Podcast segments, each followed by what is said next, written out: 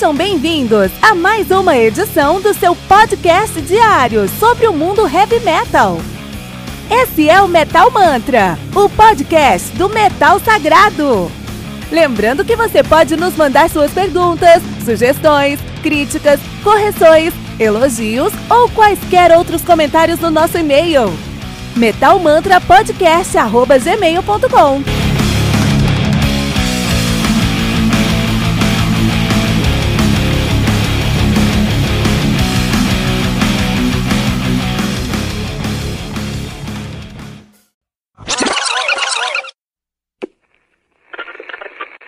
Aviso.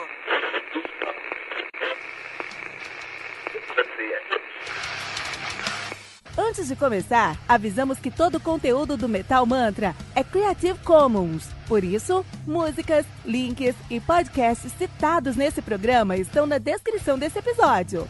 E caso você ouça algum barulho estranho durante esse episódio, não se assuste. Isso acontece porque eu estou gravando esse programa na rua. Só mais uma mágica que o Encore FM fez acontecer.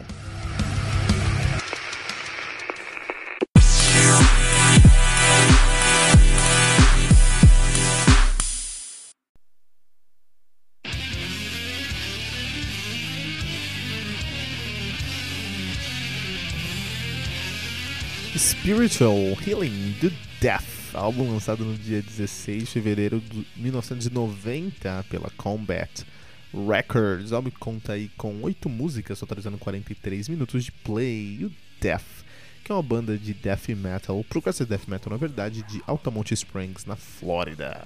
Os caras que estiveram na ativa de 84 até 2001. De 83 a 84, eles assumiram o nome de Mentas, muito próximo de Mantra, Metal Mantra, que é um puta nome, né? Mas aí eles mudaram em 84 o nome pra Death, que eu concordo, é um nome muito genérico, isso cria confusão. Ah, você gosta de Death? Ah, eu gosto, eu gosto de Death, eu adoro várias coisas de Death Metal. Não, a banda. Então cria muita confusão, mas o poder do logo dos caras é incrível. O logo dos caras é incrível, então isso eu vou dar um desconto aí, porque realmente o logo que os caras têm é muito bom mesmo, né? Um, isso aí, vamos ver. Uh, os caras têm uma discografia aí louvável. Em 87, ano que eu nasci, eles lançaram o Screaming Bloody Glore, que a gente já falou aqui no Metal Mantra, já falamos sobre esse álbum. Um excelente álbum. Depois eles lançaram aí. Na verdade, não vou falar excelente para nada aqui, porque não tem álbum ruim do, do Death. Esse é o problema. Os caras só tem álbum bom. Os caras têm sete álbuns e sete álbuns incríveis. Então tem o Scream Bloody Glore de 87, tem o Leprosy de 88, o Spiritual Healing de 90. E aí em 91 eles lançaram o Human. Em 93, o Individual, Individual Thought Patterns. Em 95, o Symbolic. Em 98, o The Sound of Perseverance. Então todos os álbuns do, do, do Death são ind, ind, indiscutivelmente excelentes, né? A gente tem aí o Chuck Schuldner na guitarra e no vocal. Temos também o Scott Clendenin no baixo, baixista incrível, Richard Christie na bateria e Shannon Ham na guitarra, né? Esse foi o último lineup conhecido dos caras. Na época aí do lançamento do Spiritual Healing, eles tinham como formação um, o Chuck Schuldiner na guitarra e no vocal, que faleceu em 2001, James Murphy na, guitarra, na guitarra Terry Butler no baixo e Bill Andrews na bateria. Então só tinha ali o Chuck Schuldiner da última formação dos caras, né? Esse aí, Spiritual Healing do Death. Então, Death é uma banda muito interessante a gente falar aqui. Mas antes de falar sobre Death, quero falar, fazer um convite para você que está escutando Metal Mantra. Quero te convidar para seguir a gente lá no Metal Mantra, pô. Metal, arroba Metal Mantra, arroba Metal Mantra Pod no Instagram. A gente já tem mais de 5 mil seguidores. Estamos rumo aos 10 mil seguidores. Vai demorar, mas vamos chegar lá. Tamo, estamos crescendo bem rápido, assim, então acho que pode ser muito positivo no final do dia, né?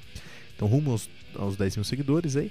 Muito importante que você siga a gente, porque lá no Metal Mantra a gente tem muito conteúdo no nosso Instagram. Nosso, nossa, principal nossa principal criação de conteúdo está no Metal Mantra.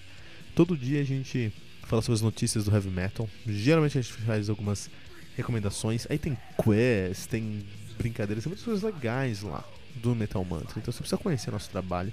Vai lá no, no seu Instagram, Instagram arroba Metal Mantra Pod, segue a gente. Se tá ouvindo a gente, segue a gente. Manda mensagem pra gente que a gente trocar uma ideia. É onde a gente mais vê as mensagens também, né? É isso aí, segue a gente lá no Metal Mantra. E falando sobre Death, né? Falando sobre aqui o nosso querido Spiritual Healing, é um álbum muito consistente em sua estrutura. Então, assim, é muito legal o fato que a gente tem um guitarrista tão virtuoso como o Chuck Skeltner, mas também contido em sua virtuosidade. Porque a gente percebe muito isso no Spiritual Healing. A gente percebe em outros álbuns do, do, do Death que eles estavam tentando seguir uma, uma estilística, né? Caber dentro de um gênero. Em alguns momentos eles enganaram e falaram, não, vamos fazer só a nossa sonoridade. E no final eles criaram sua sonoridade nos seus últimos dois ou três álbuns. No Symbolic pra frente, os últimos dois álbuns, né? Então gente, é que a gente tá no momento, o Spiritual Healing é um momento que o Death, eles falaram, não, a gente não precisa mais estar tá dentro desse formato. A gente faz nosso som e a galera gosta. Então você vai ter momentos aqui que vai ter muito da guitarra, da sonorização, da pegada do Skeltner.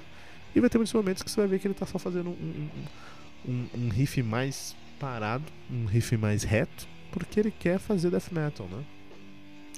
Então, é muito interessante esse álbum aqui, porque a gente o Death ele tem uma transição de um álbum pro outro muito muito muito sólida. Muito, é, é, uma, é, uma, é uma progressão linear, assim, a gente consegue realmente ver é, o, o, Death, o Death crescendo. Isso muito por causa do Chuck Skeltner, que é um, um, um cara, puta, um visionário do heavy metal. Ele viu o metal em um momento no futuro, assim, ele tava no momento X, ele olhou pra frente e falou: metal vai chegar aqui. Só que ele fez isso antes de todo mundo chegar. Então hoje, quando a gente pensa em death metal, às vezes eu sigo, eu sigo, eu vejo, eu sigo o Nuclear Blast lá no YouTube. Eu, recomendo que vocês sigam o Nuclear Blast no YouTube. Porque eles lançam vídeo lá, três ou quatro vídeos por dia. Eles têm um line-up de artistas muito grandes. Esses caras estão sempre no estúdio, sempre tocando em algum lugar. Então eles sempre fazem essas gravações e postam lá, né? Qualquer banda de death metal que você vê, meu, qualquer uma que você vê, você vai encontrar um baixista fazendo linhas impressionantes, cara, impressionantes. No passado ali era importante você. Eu lembro quando eu era baixista no, no passado, com minha banda, é, tinha discussões, puta, quem aí é melhor baixista? Fulano ou Ciclano, Beltrano ou Fulano de tal? Tinha essas discussões assim, né? Hoje em dia, não tem mais como você discutir quem que é melhor. Todo mundo é impressionante. Você abre a internet aí no YouTube, minha nossa, cara. Minha nossa, é um monstro maior que o outro. Isso é bom. A informação aí foi democratizada, então quem tem tempo, vontade e força de vontade, no caso, chegou lá. E eu vejo no Nuclear, Nuclear, Nuclear Blast uns, uns, uns, baixistas lá que é louco, uns guitarristas, meu. Você é louco, meu. Cada CDzinho aí. CD que você não dá nada de death metal, você vê uns guitarras fazendo umas linhas impressionantes, cara. Mas hoje é fácil, né?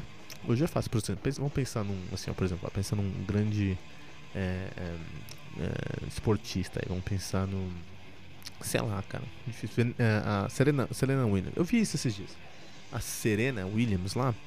Selena Williams. Não sei o nome dela direito. Acho que é Serena.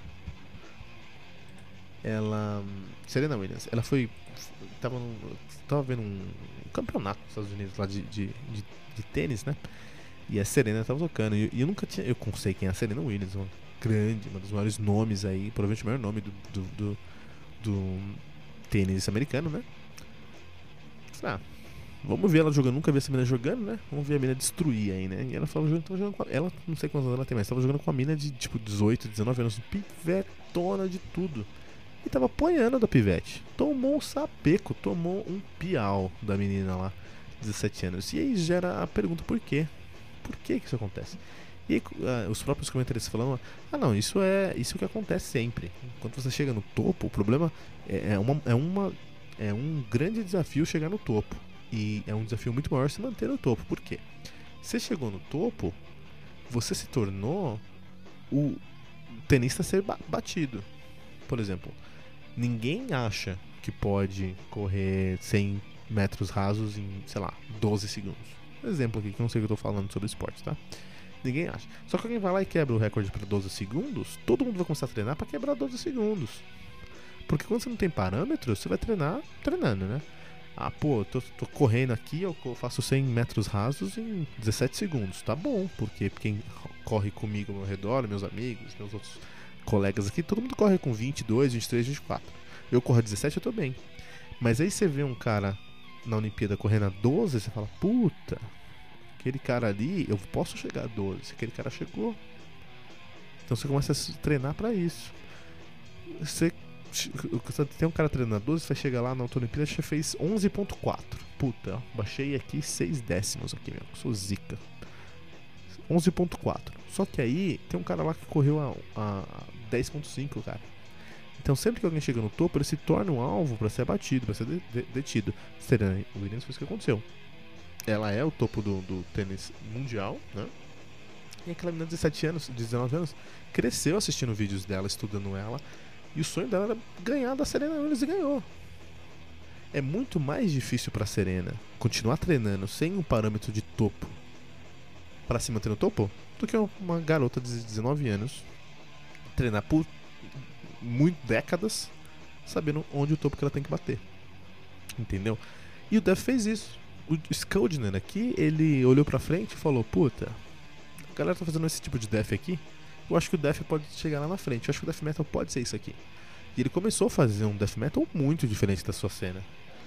Lógico, tem ali a cena da Flórida de Death Metal é incrível. A gente tem aí o, o Death, a gente tem aí o Morbid Angel, a gente tem aí o Obituary, o Gruesome, a gente tem o, Control Denied, tem muitas, o Possess, tem muitas bandas, tem uma cena muito boa, Atheist, o Pestilence, Cynic, tem uma banda muito boa, uma cena muito boa aí de, de, de Death lá na, na, na Flórida. Mas ele começou a fazer coisas que ninguém mais fazia. Ele trouxe pegadas, trouxe linhas, trouxe técnicas, trouxe ideias de composição que ninguém fazia. Ele viu isso antes de todo mundo, ele fez. Isso é muito sólido, isso é muito bom, é por isso que o Chuck Schuldiner é um gênio do metal. Ele faleceu, hein? É uma pena. Não temos mais esse gênio conosco, mas ehm, deixou seu registro aí, um registro muito importante pra gente, Death, com Spiritual Healing, aqui no Metal Mantra.